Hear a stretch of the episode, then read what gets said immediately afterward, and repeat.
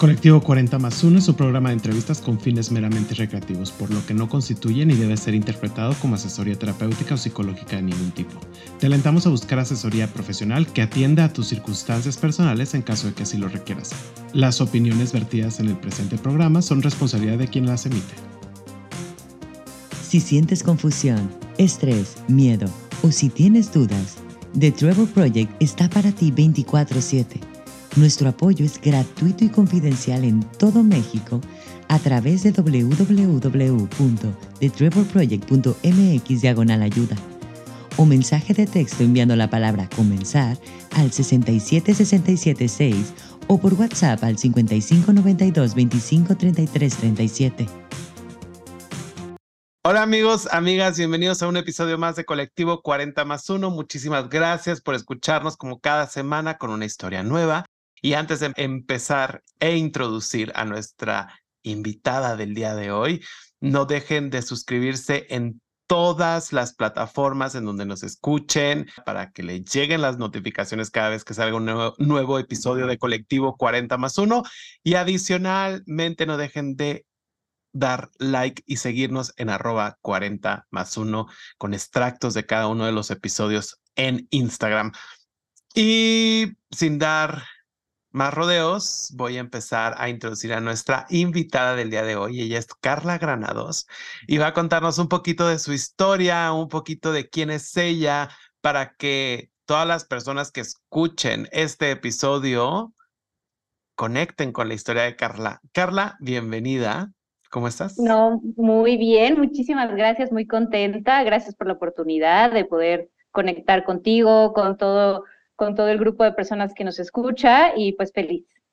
Y muchísimas gracias a ti por decir, darnos el sí de venir a este canal para contar historias y generar visibilidad de la comunidad. Platícame, Carla, danos una pequeña introducción de quién eres, qué haces, qué deshaces, un poquito de ti como en un, en un enunciado. ¿Quién es Carla? Bueno, Carla es, es una persona muy libre, es una persona súper comprometida con mi profesión, con mi comunidad, con mi familia, con mis amigos. Soy ingeniera química, tengo 39 años, ejerzo mi profesión desde un punto de vista muy sensorial, ya les iré platicando un poco más de a qué me dedico, pero estoy muy involucrada en el mundo de las emociones a través del olfato. Eso es lo que me apasiona, eso es a lo que me dedico. Soy deportista también, hago triatlón, me encanta estar metida en esta conexión espiritual de mi cuerpo, de, de retarme en cada competencia, en cada ejercicio. Me genera muchísimo equilibrio mental, creo que conecto de la mejor forma mis emociones con mi cuerpo, creo que es la mejor forma que he encontrado hoy de vivir esta parte adulta, que me aterrice un poco hacia, hacia mis raíces, hacia mi cuerpo. Eso es a grandes rasgos quién soy. Soy gran amiga, gran hija, gran pareja. Creo que eso me, me definiría. Y fíjate que ahorita que comentas lo del ejercicio, gracias a ti y gracias a Alma Skinfield, que ya vino a nuestro programa, yo tengo una bici estática en mi casa, ¿no? Y como que no había sido tan constante y gracias a que cuando hablé contigo y con Alma y el programa de Alma, dije, es que tengo que hacer, o sea, no la puedo dejar ahí, tengo que reactivarme y es una manera de sacar endorfinas, es una de tener endorfinas, es una manera de sacar estrés y demás y pues es algo que estoy agradecido contigo, ¿eh?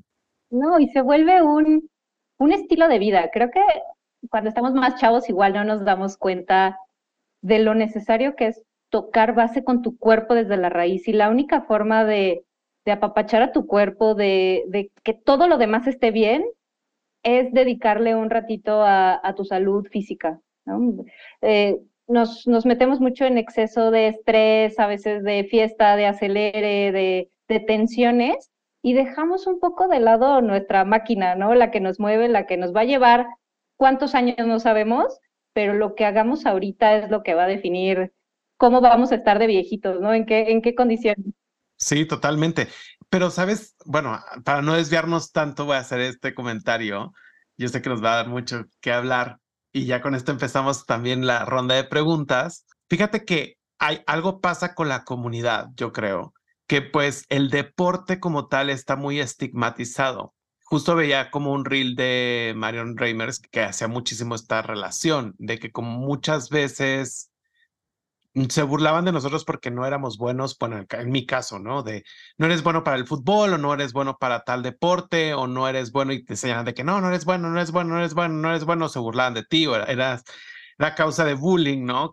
En alguna de las veces, como que también le tienes un poco de miedo al ejercicio y tampoco no te das la oportunidad de decir, a ver, nadie es perfecto de la noche a la mañana, sino al contrario, con disciplina, esfuerzo, constancia, obviamente puedes llegar a hacer cosas increíbles. Sí, y también saber tú qué quieres, ¿no? O sea, si haces ejercicio para un equilibrio mental y físico, y, y, es válido, pero también es válido si quieres hacer ejercicio para ser el número uno y, y siempre estar compitiendo. Creo que mientras sea el punto correcto que te haga feliz, ¿no? Si tu meta es ganar campeonatos, pues vas, y si eso te llena y no estás cubriendo ciertos gaps de tu vida, está perfecto. Pero si tú, así llegas en último lugar, pero tu, tu meta es mejorar y tu meta es estar en paz y cada vez más saludable. Entonces creo que es mucho que también el ejercicio sea saludable, porque también nos podemos ir del otro lado donde el ejercicio se puede llegar a ser medio obsesivo o puede estar ahí un poquito medio retorcido el trasfondo, ¿no? Pero mientras sea parte de tu proceso de estar en equilibrio, está perfecto. Eso sí, eso sí, hay que buscar el equilibrio, el, el equilibrio en todo. Oye, Carla, ¿qué es la perfección para ti?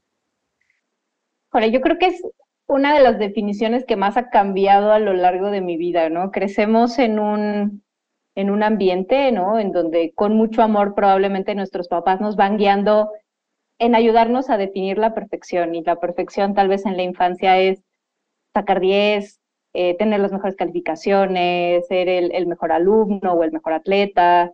Em, pero la perfección siempre ha sido dictada por la sociedad, por tu familia, por un entorno, ¿no? Vas creciendo y, y tal vez la perfección en la adolescencia va cambiando un poco a ser el más popular, eh, o estar rodeado en el, en el grupito más padre.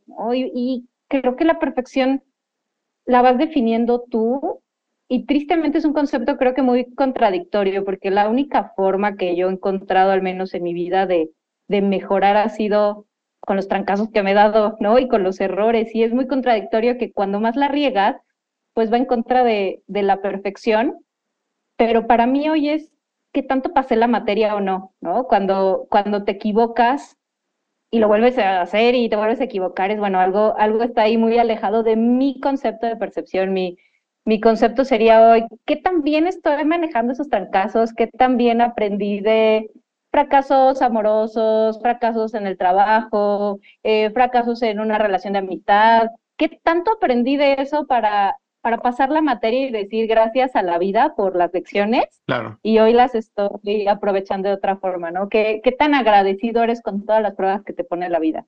Oye, ¿y cómo podrías definir tu juventud? Ahorita que tocabas el tema de la niñez y demás, o sea, ¿cómo podrías definirla? Mira, yo creo que algo que me he planteado, porque ya estoy a punto de cumplir 40, es jamás dejar entrar al viejo en mí, ¿no? jamás dejarme envejecer pero sí abrazar la madurez.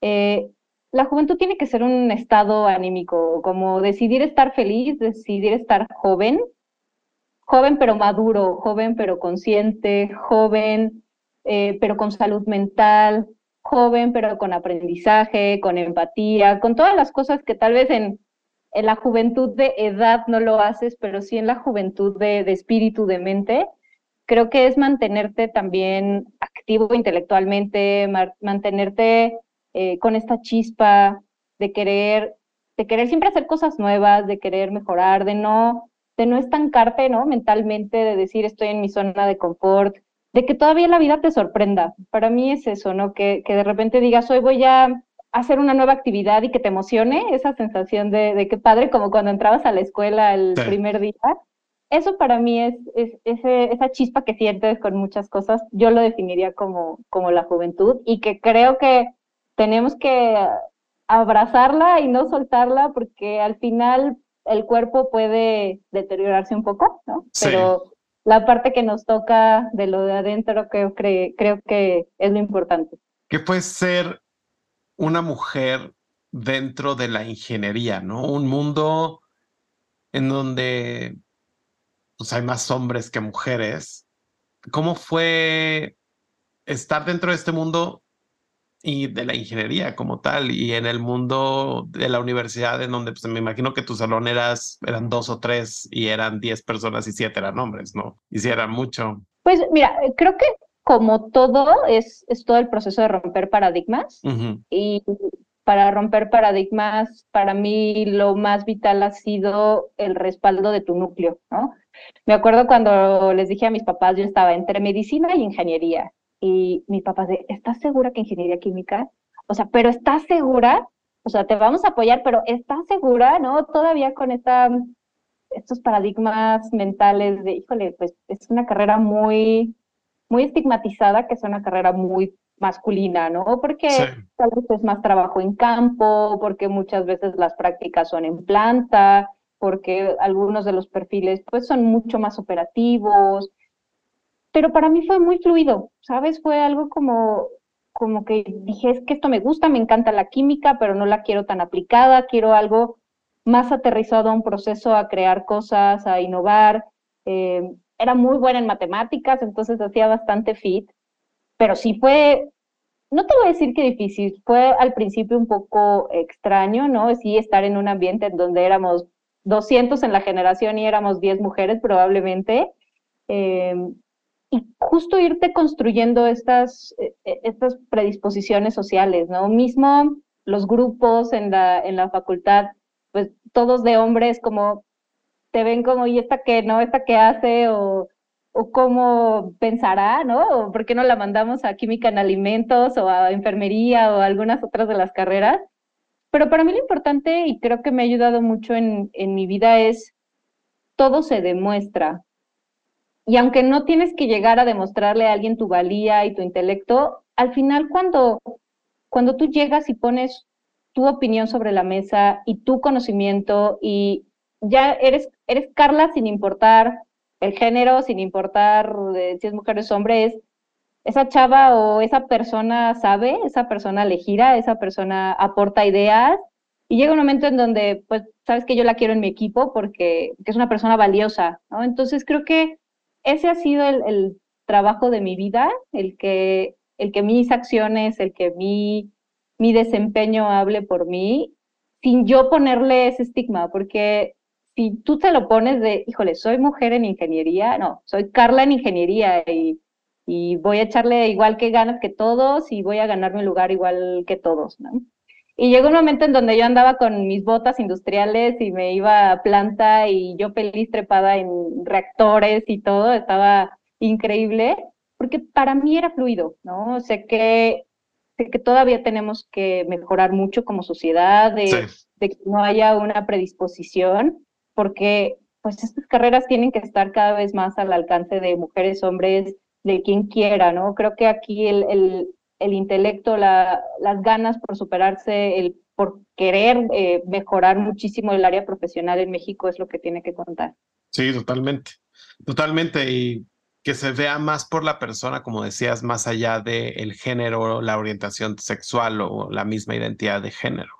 Creo que también es súper importante empezar a valorar lo que trae una persona a la mesa, más allá de todas esas etiquetas que la misma sociedad genera o crea, ¿no? Y que no nos las compremos. También. Porque las etiquetas están y tristemente van a seguir, o sea, creo que ha disminuido muchísimo, pero el que te la pongas tú o no te la pongas tú, eso tiene que ser lo primero. La primera persona que te valida, ¿no? Tienes que ser tú. Totalmente. Tienes que ser tú. Y esa es la palomita que cuenta. Sí. Ahora, ¿cuándo fue tu primer acercamiento con los olores y o las fragancias? O sea, eso es lo que te dedicas actualmente, ¿no? A generar, a desarrollar, eh, a identificar cuál puede ser el mejor olor, cuál puede ser la mejor fragancia para tal producto o tal perfume. ¿Cuándo fue tu primer acercamiento con esta parte? La verdad fue una de las circunstancias más interesantes de mi vida. Bueno, empecé mi carrera profesional trabajando en distintas industrias. Empecé mucho en el área de alimentos y empecé mucho en el área de ventas.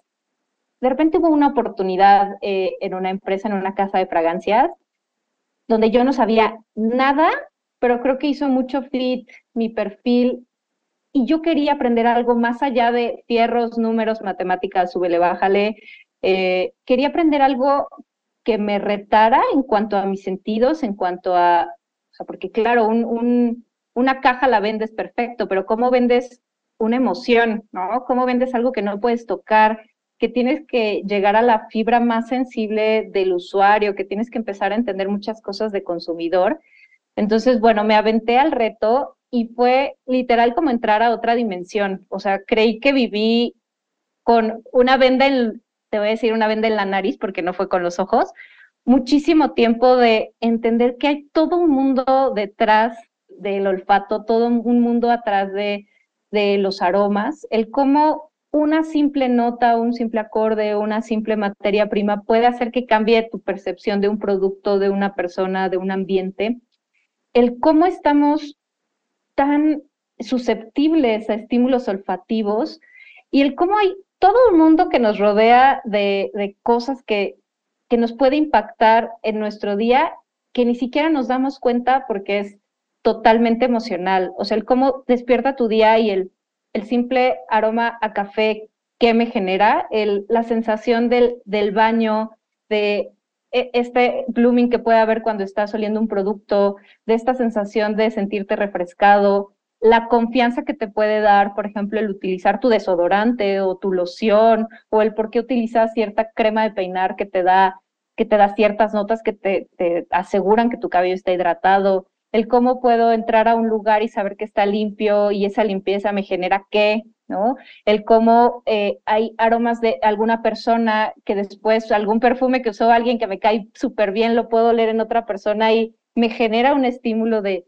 de, aceptación directa. Entonces puede entrar literal como, como si yo entrara a una camarita en qué pasa en tus neuronas con todo el tema de los estímulos olfativos. Y de repente vi que hay algo tan sensorial y que nos lleva a nuestra parte bien animal, ¿no? Bien, bien instintiva, bien, bien natural. Justo hablaba mucho, por ejemplo, de, de, qué pasa con los animales y el olfato, ¿no? Cómo, cómo los, eh, los bebés inclusive reconocen a su mamá por, a través del olfato, porque los bebés los primeros días no, no tienen todavía desarrollada la, eh, la capacidad visual. Los perros. Exacto, o sea, la cantidad de, receptores olfativos que tienen, que tienen los perros. Yo cuando, por ejemplo, llegan mis papás, mi perra está ladrando de emoción de que ya lo salió, que están en el elevador, ¿no? Entonces, y al final es algo tan transparente, porque no vemos fluir el olfato, pero sí vemos la conexión. A mí me toca mucho, por ejemplo, con, con consumidoras ver la cara cuando les damos a oler X producto. El simple hecho de la expresión facial de, Mm, sí, o de, no, de rechazo, de me gusta, no me gusta, es tan instintivo, es el único sentido que está directamente conectado a las emociones, al hipotálamo, en donde tenemos un tema de memoria olfativa impresionante que a veces no, no somos capaces de llegar a, a, percibir, de, de, llegar a describir. ¿no? Me, me, ha tocado mucho ver, por ejemplo, personas que dicen, es que esto me recuerda a la crema que usaba mi abuelita, ¿no? Esto me recuerda a el dulce que me hacía mi mamá, o esto, así lavaba la ropa mi mamá con este producto, o sea, el apego emocional que puede haber, y me fascinó, o sea, realmente entrar a este mundo tan sensorial, de tantas emociones, me cambió la vida. Dije, digo, todo el mundo está en industrias también súper interesantes, en banco, en de farmacéuticas, en cosas que, claro, son súper importantes para la sociedad. Pero dije, este es, este es el mundo en donde quiero estar. Quiero estar ligada a las emociones, quiero seguir tocando base con, con mis raíces y poder tocar historias a través del olfato. Oye, y al desarrollar este sentido, ¿crees que has desarrollado otro?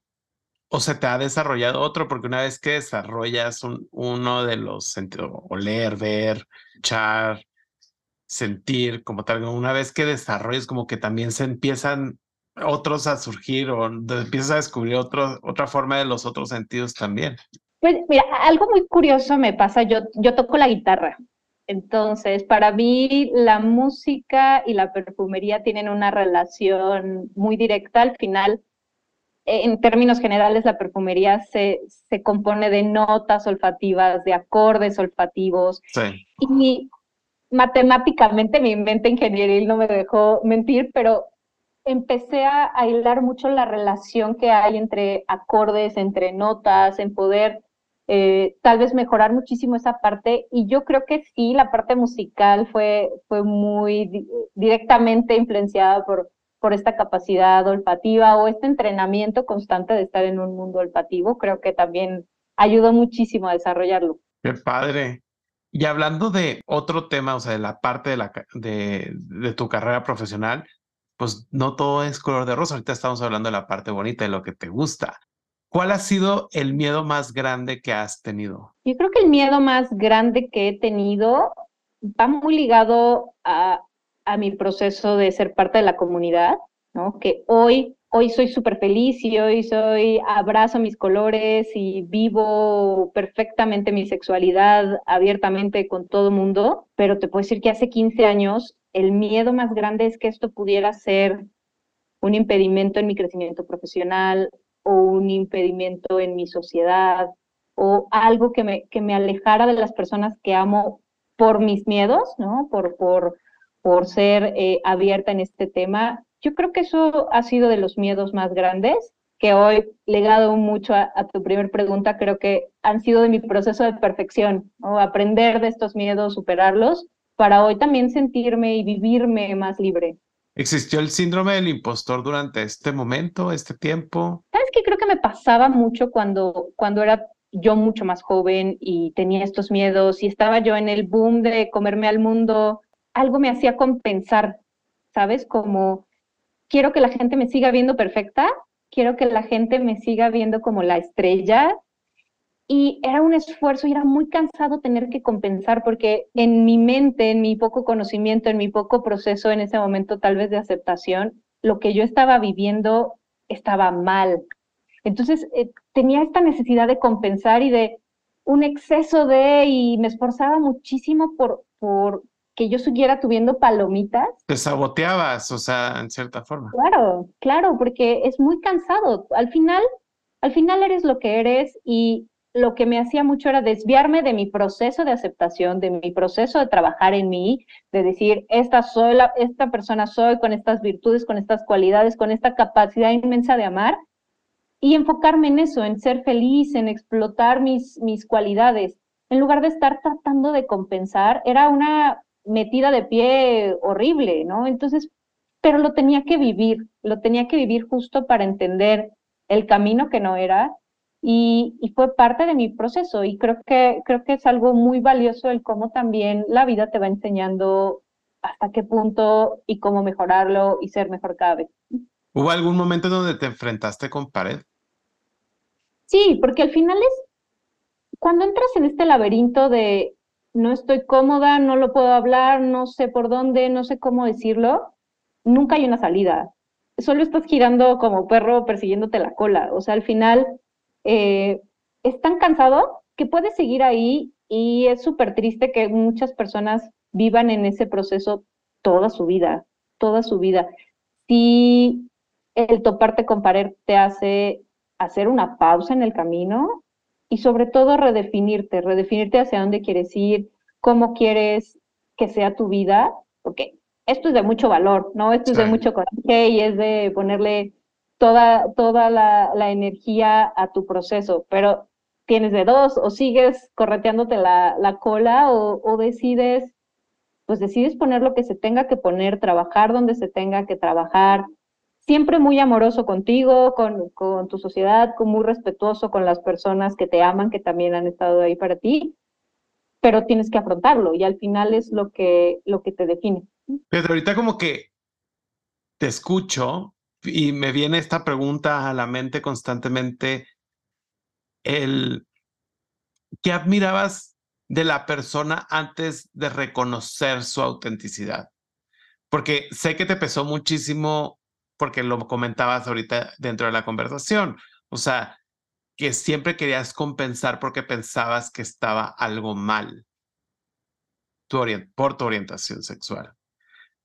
Entonces como que lo compensabas en otras cosas, pero yo también creo que previo al reconocimiento y, eh, previo también al florecer como la persona que eres actualmente y cómo vives tu vida y, las ganas de estar presente y disfrutar cada momento, pues solamente esa persona también o ese momento de tu vida tuvo muchos momentos en donde brillaste.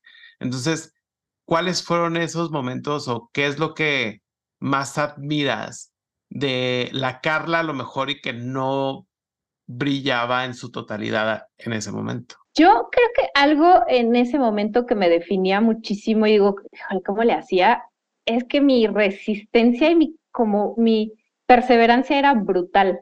O sea, mi nivel de, ah, no, yo brillo porque brillo. O sea, aunque tal vez en esta parte no, pero de este lado tengo que romperla. Entonces mi, mi perseverancia era durísima en, no me rindo y aquí estoy y, ahora sí que quítese quien se tenga que quitar.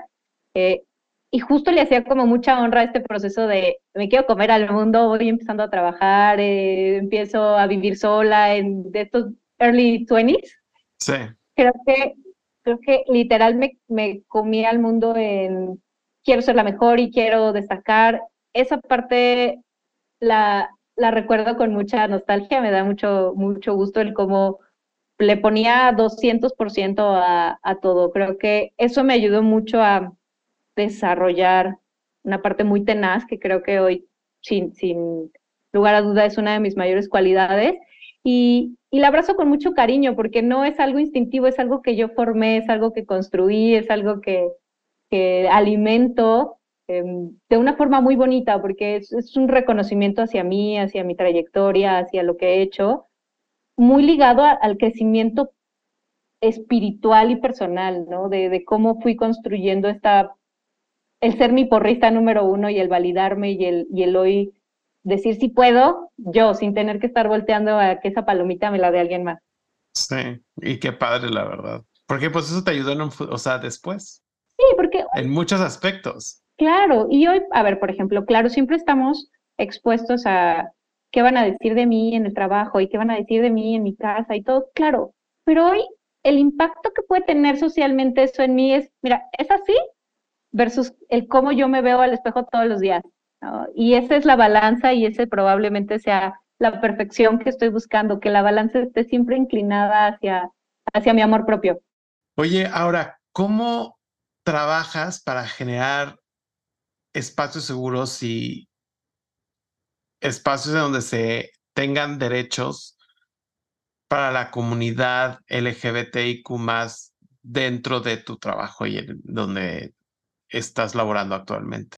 Mira, para mí el ser miembro de la comunidad es una responsabilidad, ¿no? Y te involucras tanto como quieres, pero yo analizo el cómo me hubiera gustado a mí hace 15 años que se me abrazara y se me llevara por un camino seguro, en donde ni siquiera tuvieras que cuestionarte el tener que, que hablar, el tener que exponer tu vida, que fuera tan fluido, tan directo, tan abrazado, tan reconocido, me hubiera encantado, ¿no? Pero, ok, eh, tal vez hace 15 años, pues todavía era un poquito más, más oculto, tenías que irte con más cautela, había un gap generacional todavía más fuerte en las empresas, pero creo que para mí hoy estar eh, en esta posición y haber vivido lo que he vivido y hoy llegar a un punto en donde me reconozco de esta forma es, es un gran compromiso con la sociedad.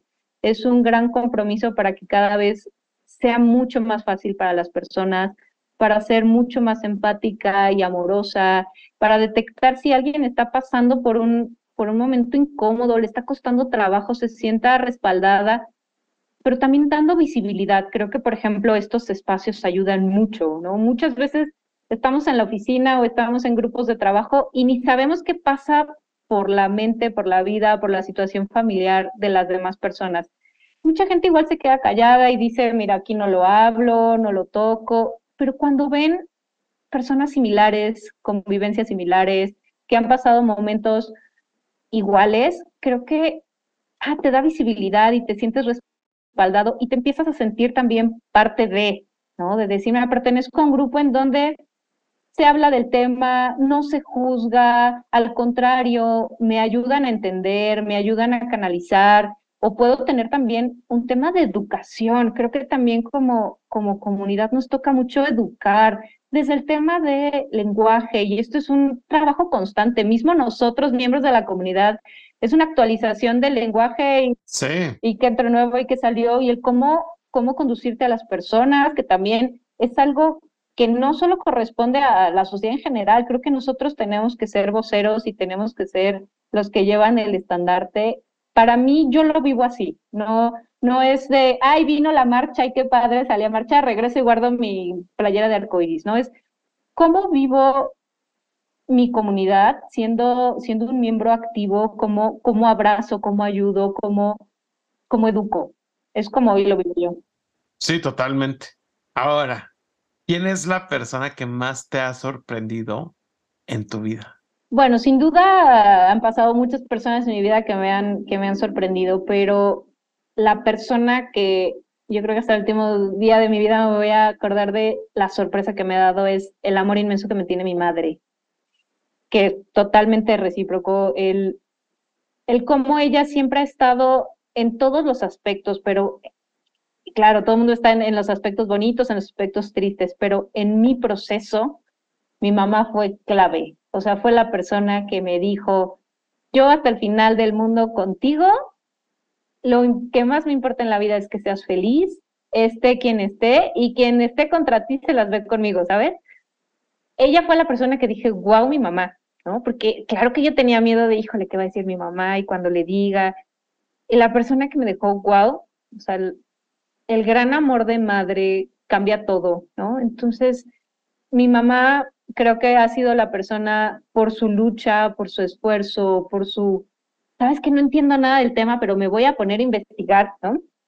Y mi mamá probablemente al principio pues no tocaba mucho el tema y después, después ya hablaba más, ya me preguntaba más, se informaba, o sea, se metió a entender un poco más el cómo comunicarse, el, el entender otros casos, el, el, entender inclusive a mis amigos, el de repente se volvió casi casi la psicóloga y mamá de todos mis amigos, porque, porque es un amor tan grande que me sorprendió su capacidad de hacerlo todavía más grande. Qué padre. Vas a cumplir 40 años próximamente. Ay, sí. Y me dijiste que es como un parteaguas en tu vida, en cierto punto. ¿De qué es lo que estás más agradecida en estos 40 años que estás aquí en la Tierra? Híjole, bueno, primero de llegar, ¿no? De, de, llegar sana, de agradecerle muchísimo a mi cuerpo por todo lo que me ha dado, agradecerle a, a la vida por todos los retos que me ha puesto, pero sobre todo por la capacidad que he tenido y la oportunidad de, de quitarme el cascarón, volver a nacer, volverte a quitar el cascarón, volver a nacer, ¿no? Creo que he tenido esa oportunidad de redefinirme tantas veces como ha sido necesario y creo que hoy la forma en la que puedo honrar todo lo que he vivido es pensar en todo lo bonito que viene en esta segunda, segundo tiempo de mi vida, porque así lo veo. Estadísticamente estoy la mitad de mi vida, ¿no? Si, si, si Dios me presta vida, ¿no? Pero ¿cómo puedo honrar todo este conocimiento, todo este amor, todas estas vivencias en vivir una vida mucho más conectada, mucho más empática con la sociedad, mucho más fiel a lo que pienso, a lo que creo. Es que ya esta parte de descubrir qué quiero ser, hoy ya lo tengo mucho más claro. Hoy lo que quiero es el cómo quiero vivirlo y cómo redefinirme cada día, ¿no? Eso es lo, lo más bonito en este periodo de introspección. Oye, Carla, vamos ahora a la ronda de preguntas rápidas. Entonces, te voy a decir una palabra y me tienes que decir lo primero que se te viene a la mente. ¿Ok? Venga. ¿Lista? Perfecto. 40. Madurez. Exigencia. Dureza. Lesbiana. Feliz. Deporte. Conexión. Libertad. Volar. Sentidos. Emociones. Olfato. Cerebro. Aroma. Conexión. Y ya la última, pregunta, ya, qué rápido. Se nos está yendo. Eres muy, como muy, como buena ingeniera, literal, muy al grano el proceso, número, pam, pam, pam. ¿Cuál es el olor que podría definir a Carla de hoy, o sea, el día de hoy? ¿Y cuál crees que es el olor que pudiese definir a Carla en un futuro? ¿Y por qué?